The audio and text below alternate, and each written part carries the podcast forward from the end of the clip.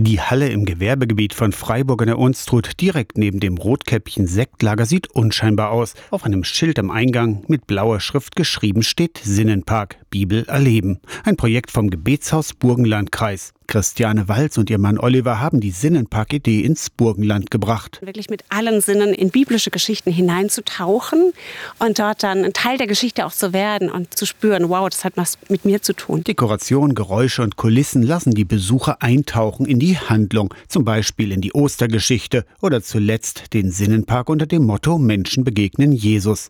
Sinnenpark und Gebetshaus gehören zusammen. Gebetshäuser, das sind die modernen Burgen. Ein Rückzugsort, ein sicherer Ort, auch wo man sich ja gemeinsam zurückziehen kann, ins Gebet gehen kann, aber genauso auch, wo man Vorbereitungen trifft, Pläne schmiedet, den Blick auf die Region hat. Wo kann man besser ein Gebetshaus als Burg starten als im Burgenlandkreis? Bevor sie vor einem guten Dreivierteljahr nach Freiburg gekommen sind, waren Oliver und Christiane Walz Pastor und Pastorin der Heilsarmee. Dadurch, dass es uns natürlich geprägt hat und wir auch sagen, das ist unser Lebensziel auch irgendwo. Ne? Das heißt auch, sich nicht zufrieden geben mit dem Ist. Und wenn ich mich nicht zufrieden gebe, dann will ich ja auch was bewegen und dann, dann muss ich nach außen gehen. Mit dem Gebetshaus und dem Sinnenpark in Freiburg. Aus der Kirchenredaktion Torsten Kessler, Radio SAW.